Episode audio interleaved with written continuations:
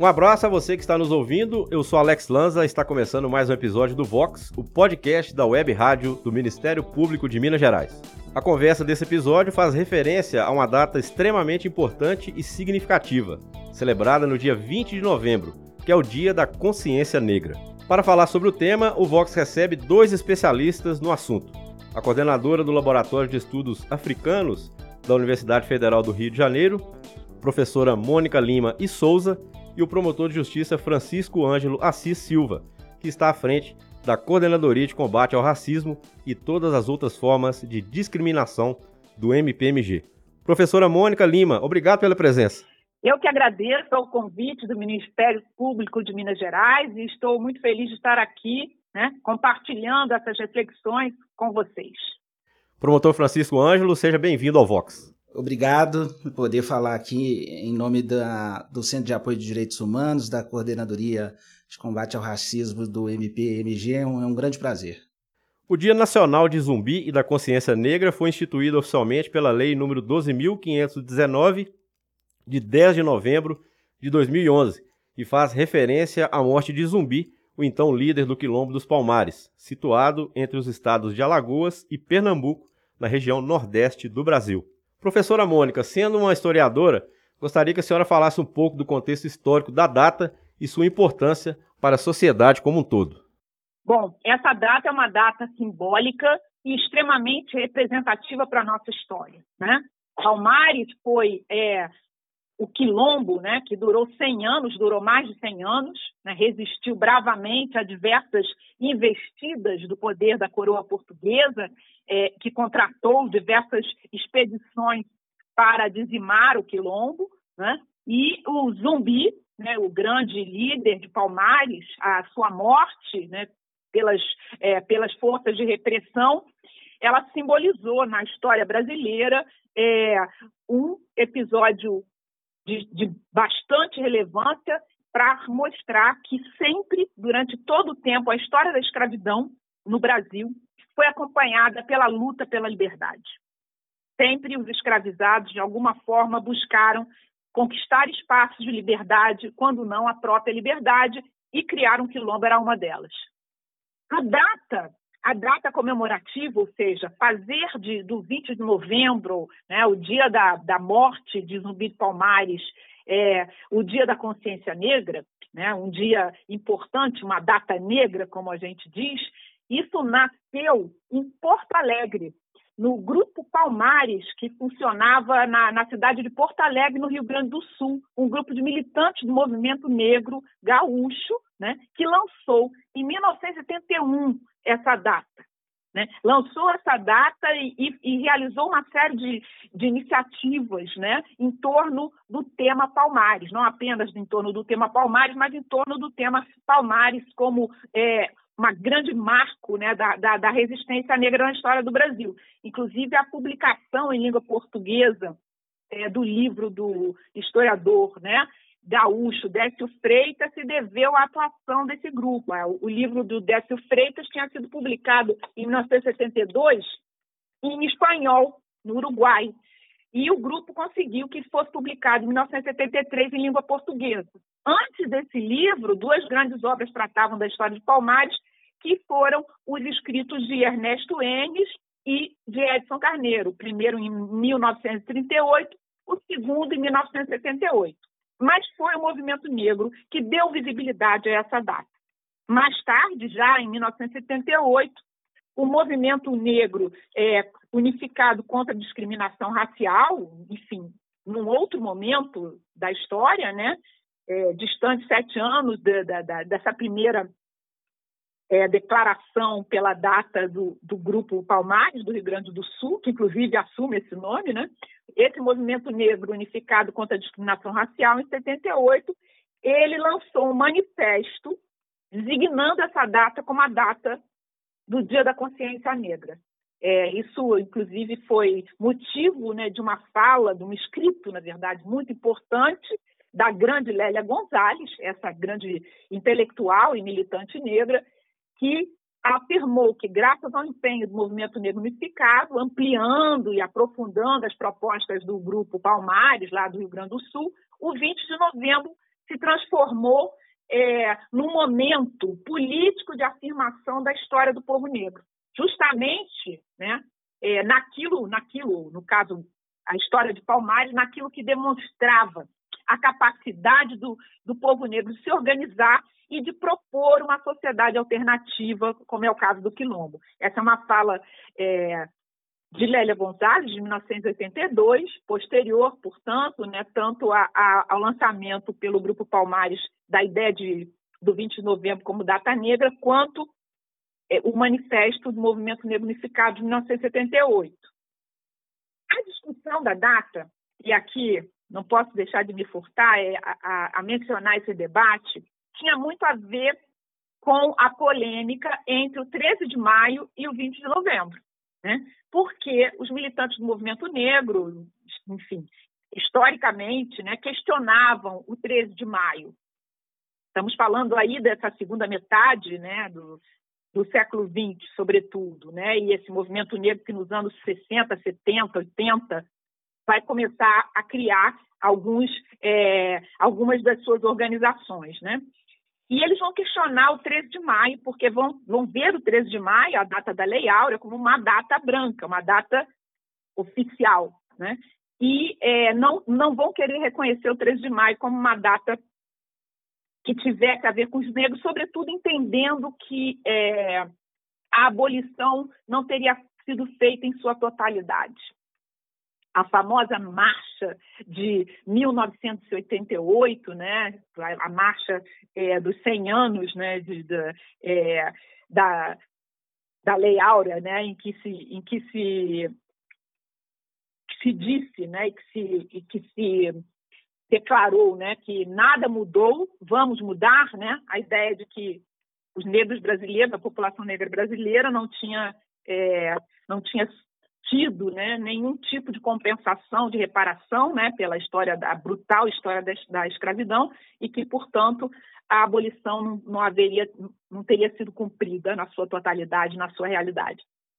Então, o questionamento do 13 de maio fez buscar uma nova data e o, o 20 de novembro reunia essas, essas condições. Né? Era uma data com protagonismo negro, uma data de resistência, de afirmação e de criação de uma sociedade diferente da sociedade escravista durante a vigência da sociedade escravista. Era uma sociedade poderosa como foi o aquilombamento em Palmares. É, essa história, enfim, hoje em dia ela é, ela é, vamos dizer, matizada. Sabemos que 13 de maio é uma data que resulta também de uma luta negra, que abolicionistas negros foram muito importantes para que se chegasse é, à assinatura da Lei Áurea, né? e que, por isso, a população negra festejou o 13 de maio. Né? Festejou o 13 de maio, sabendo que o 13 de maio era também resultante de sua luta. Então, essa, essa, essa, essa polêmica é, gerou, a, a, vamos dizer assim, a força em direção ao 20 de novembro, mas hoje ela é matizada sem que o 20 de novembro tenha perdido, ao contrário, né, a sua importância e o seu significado. Só para concluir, houve uma pequena discussão né, se celebrar a morte do zumbi seria um, uma boa coisa, né, em termos de, é, de data comemorativa. Mas aí também se lembrou que, que o 21 de abril celebra né, é, Tiradentes e é na data da sua morte. Portanto, estaria resguardada a história, né, é, entendendo que a morte não seria o fim do legado de luta é, de zumbi. Promotor Francisco, algum complemento em relação ao que disse a professora Mônica Lima? Sim, o complemento é que nós estamos aprendendo com a professora Mônica, né? Nós, nós temos que é, nos valer das fontes transversais do conhecimento para trazer para a nossa instituição e para a nossa promoção de justiça, seja no, na repressão aos crimes de racismo e nas suas mais variadas formas, é, bem como na promoção, nas ações afirmativas que a instituição pode dar exemplo, né? Dos editais, seja abarcando os membros, né, para ingresso na carreira, estagiários, conforme a resolução do Conselho Nacional de Justiça, seja trazendo a fala sobre racismo, né? A fala sobre racismo é importante, né? Nós sabemos que a professora Mônica sabe muito melhor do que eu, né? De todo o processo de apagamento pós-abolição, né? De todo o cientificismo criado para se menosprezar a raça negra, toda a racialização criada e continuada, né? Já era algo culturalmente interessante para europeus e isso se perpetuou, né? De modo que é como o, o, professor Silvio Almeida diz, né? O racismo não é uma patologia, né? Não é uma desestrutura das instituições, ele é a normalidade, né? E a gente precisa perceber isso para fazer essas diferenciações que nos levam a essa necessidade de promoção. E, e, falar de racismo do ponto de vista da história, do ponto de vista do direito, né? eu me lembro lá da Constituição é, pós-período colonial de 1824, que é uma Constituição que já começa a silenciar muito sobre o racismo. Então, nós temos que falar das legislações de hoje, do Estatuto da Igualdade Racial, né, do racismo é, na educação. Para mim, é um tema fundamental para começo de trabalho aqui no Ministério Público e nós estamos empenhados com isso. Então, é, fico extremamente satisfeito de ter esse lugar de fala e poder escutar aqui os ensinamentos da professora Mônica Lima. Segundo dados de pesquisa do Google, temas como assassinato de George Floyd, privilégio branco, vidas negras importam e como combater o racismo bateram recordes de busca na plataforma. Podemos dizer que o ano de 2020 foi um marco para a luta e resistência do movimento negro, já que ocupou o debate público como nunca antes? Primeiro quero ouvir a resposta do promotor Francisco Anjo e, na sequência, a professora Mônica Lima. É, é interessante, é, eu não sei se eu poderia, se eu teria autoridade para falar é, sobre é, um, um, marco maior do que outros, que eu sei que a luta do movimento negro já remonta a muitas décadas, né, aqui e em outras estruturas nacionais. Mas eu posso dizer que, do ponto de vista da justiça criminal, especialmente do controle externo da atividade policial aqui em terras brasileiras, né, é, é um marco é, que nos leva a refletir muito sobre os aspectos de violência. Né? Quando eu penso em racismo, eu penso em escravidão, em privação de liberdade, e eu penso hoje, nos dias de hoje, em reprodução de estruturas de violência. E muitas vezes essas, essas violências se dão entre, entre terceiros e muitas vezes entre terceiros e o Estado. Então é importante a gente é, é, trazer para a nossa função de fiscalização da atividade policial é, essas reflexões sobre racismo, racismo barra pobreza, é, sobre, sobre, a abordagem policial é, do início, né, a abordagem do sistema do de justiça é, é, é, no seu interregno das, das questões né, que, que, por vezes, o Estado tem que enfrentar, por exemplo, em relação a fatos criminosos, e, e a abordagem dessas pessoas no sistema carcerário. Então, eu acho que essas estruturas é, é, que nós vemos de racismo em todas as instituições, né, a gente também vê nesses processos, nessas, nessas instituições de, de, de justiça do ponto de vista estrutural. Então, nós precisamos realmente é, é, pensar. Né? Eu, eu, participei de um evento agora recentemente pelo Banco Mundial, na LJ Week 2021, né, com gente do mundo todo, da Tunísia, da Tailândia, do Canadá, dos Estados Unidos, da Inglaterra, e é uma preocupação é, muito grande. Isso nos dá segurança para ver que não é uma questão só é, é, do território brasileiro. Né? O pensar é, da melhor abordagem de Estado, seja o Estado policial, por exemplo, com as nossas populações, é um pensar é, que, que, preocupa a, autoridades no mundo todo e preocupa no sentido, inclusive, de trazer resultados práticos e soluções. E é isso que nós estamos fazendo aqui no Ministério Público de Minas. Professora Mônica? Bom, essa, essas informações que, que você trouxe, Alex, né, sobre a, a busca na plataforma Google, eu, eu, agregaria a essas informações uma outra informação é, também recente, né, de que o Brasil é o, é o país é, fora do continente africano onde mais se fazem buscas né, no Google, né, como sistema de busca, sobre a África.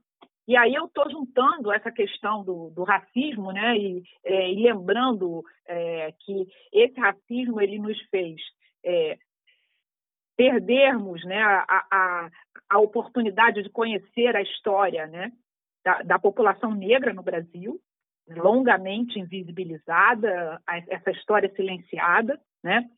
Esse, esse racismo, esse racismo que marca a estrutura da nossa sociedade, sociedade assim como a violência, e essa fala é, do promotor reitera, né?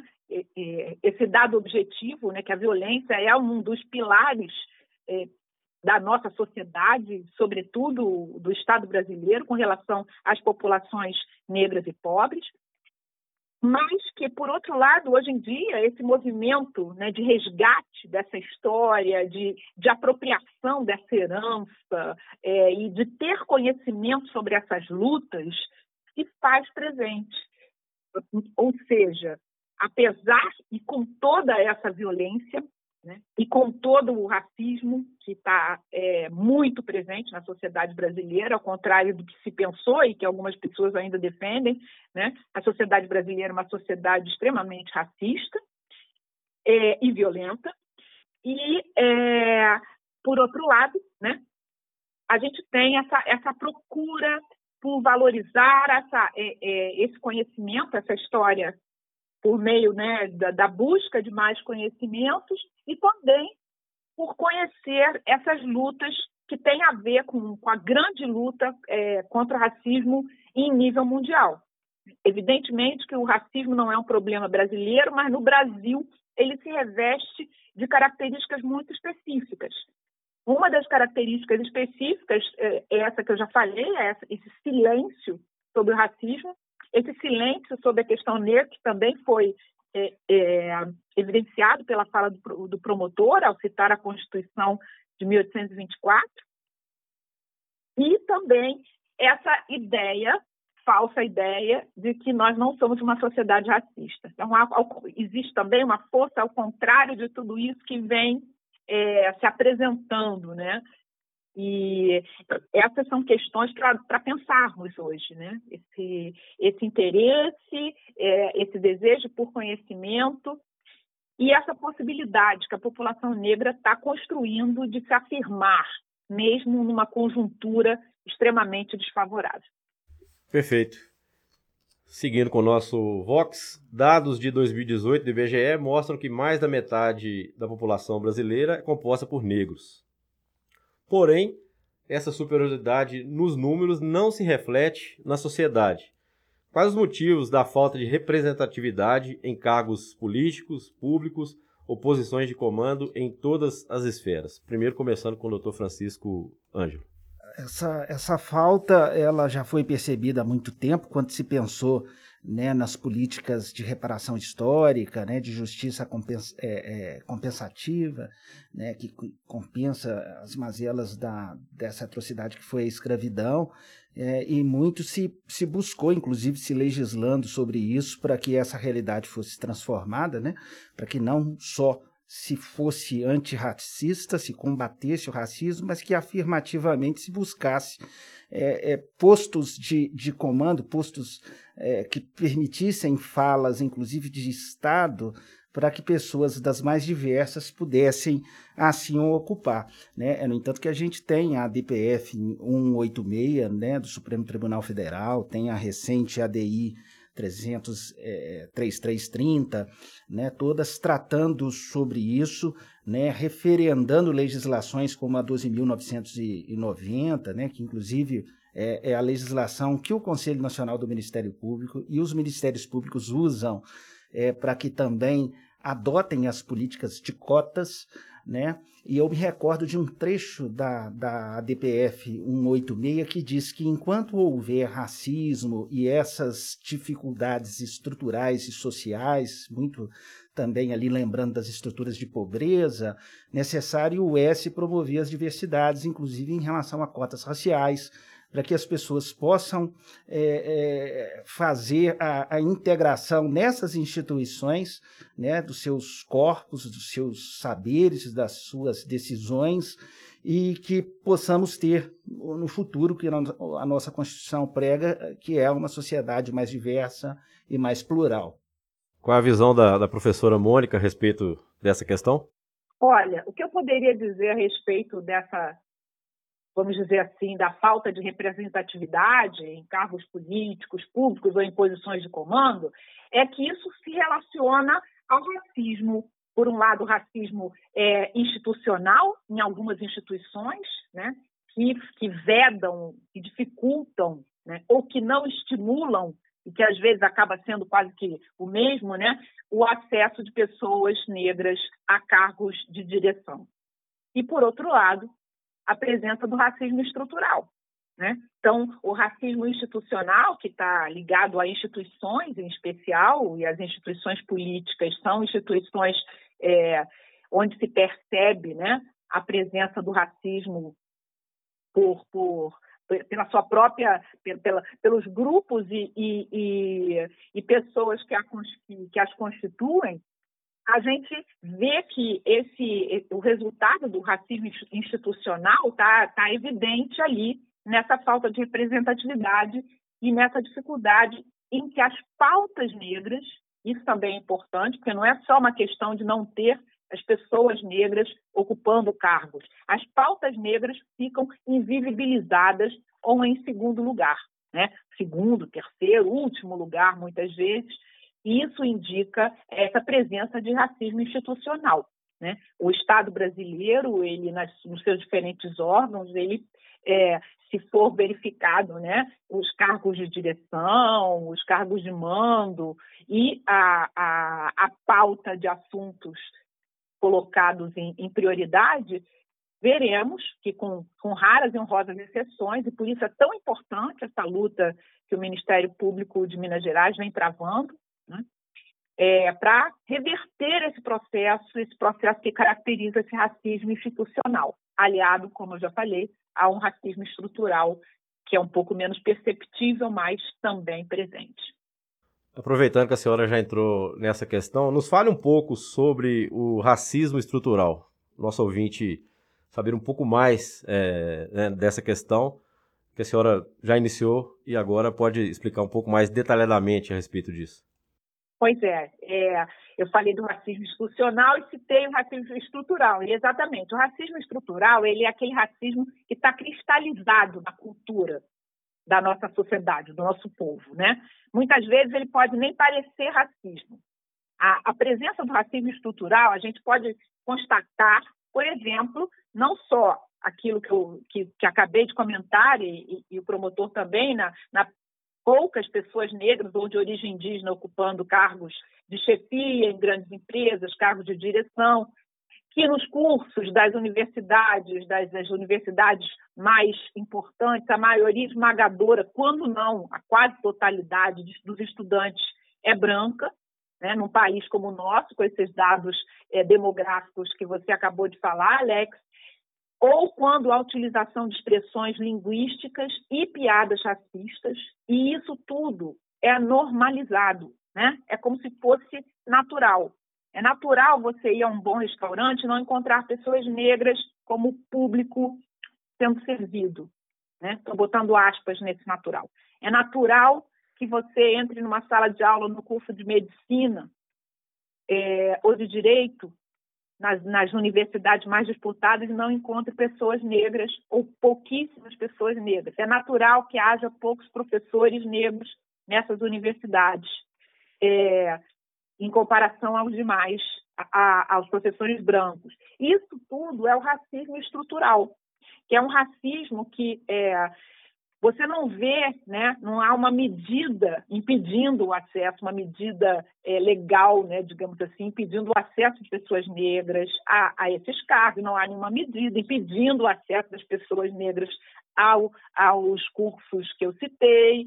Porém, o racismo estrutural que vem acompanhando a vida das pessoas negras nesse Brasil né, desde a sua, do seu nascimento e, e, do nascimento e da vida de seus pais, de seus avós, seus antepassados, né, esse racismo estrutural de longa duração, que está na estrutura da sociedade, está na base da sociedade, é o grande é, obstáculo para que é, essas pessoas, todas as pessoas, né, possam estar representadas de forma mais igualitária, mais justa nesses lugares. Então, o racismo estrutural é isso. Ele está cristalizado na cultura da sociedade. Ele tá, ele marca essa cultura e ele, ainda que o racismo estrutural ele não ele não seja facilmente é, visível, ele é perceptível se você começa a prestar atenção, né?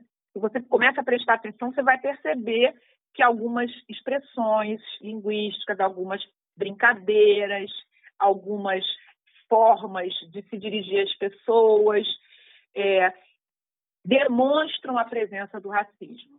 Né? E aí, às vezes, alguém, um desavisado, uma desavisada, declara né, esse racismo é, quase que dizendo, é, mas não tem nada demais. Ué, mas não tem nada demais eu revistar sempre as pessoas negras que estão no coletivo, quando há uma revista no coletivo, né? Ué, é, não tem nada demais não ter nenhum freguês negro nesse restaurante, ou não ter nenhum estudante negro nessa, é, nessa sala de aula é, do curso de medicina, de direito, etc. Né? Então, essa, essa normatização, aliás, normalização, né, a naturalização do, do, do racismo é, é, uma expressão do racismo estrutural, que é esse que está, mas ele está lá, né? ele está na espinha dorsal da sociedade. Trazendo aqui para a nossa realidade né, do Ministério Público de Minas Gerais, o promotor Francisco Ângelo ocupa um cargo de coordenação aqui na instituição. Queria saber do senhor a importância da criação da coordenadoria e quais esforços o Ministério Público tem empreendido aí nessa área de atuação. Depois, gostaria que o senhor falasse para a gente também é, a questão do grupo GT Antirracismo e o projeto Diálogos Transversais. É, nós já temos, inclusive, determinação para que tivéssemos essa coordenadoria, né? Até digo que estamos começando é, tardiamente, né, outros ministérios públicos, como o Ministério Público de Pernambuco, que nos inspira, já, já possuem é, coordenadorias similares já há mais de década. É, mas, assim, o Ministério Público Mineiro é um Ministério Público de muita qualidade, de gente muito preparada e de gente disposta a cumprir com as pautas constitucionais. Então, a, a criação do grupo é a materialização né, de postulados constitucionais, né, como muito bem diz a doutrina, o Ministério Público é a Constituição em ação. Então, nós precisamos, para combater isso que a professora Mônica fala de racismo estrutural, que eu compreendo que é o racismo que está normalizado nas relações políticas, econômicas, jurídicas, familiares, né, você precisa de um órgão promocional do Ministério Público, né, para que com ações afirmativas se busque né, é, é, que essa, é, esse normal é, é, não fique assim, porque ele não cumpre com a pauta da diversidade, da pluralidade, né, nesses vários campos, bem como para que o Ministério Público seja sempre a instituição, a instituição vigilante. Né? Nós somos encarregados de promover a ação penal também e de cuidar dos serviços de relevância pública né, para que é, os preconceitos erigidos como crime de racismo, imprescritível, sujeito à reclusão, né, eles possam ser devidamente enfrentados. E nessa vertente de ações afirmativas, para pensar, a coordenadoria surgiu esse ano com a resolução do 05 do PGJ de Minas Gerais.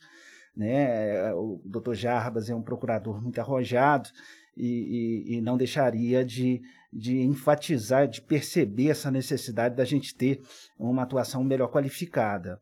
E para, eh, embora a gente já possa né, ter em mente várias questões, né, eu estava falando sobre educação, né, sobre a promoção da educação né, no ensino médio, no ensino fundamental, as questões relativas a, a 10.639, a 11.700, é, e, né, que fala da do, do, incorporação também da cultura indígena, né? A gente até fala em americanidade, entendendo essas culturas aqui no âmbito das Américas, mas é, para essa promoção se pensou no GT e esse GT, um GT diverso, né, com homens, mulheres, é, independente das orientações de gênero, independentemente das suas posições, com lugares de fala, negros, brancos, promotores, promotoras, coordenadores, servidores, é, terceirizados, né, num amplo espaço de diálogo interno, né, para que a gente possa realmente maturar as nossas necessidades de ações, né, eu citei algumas delas,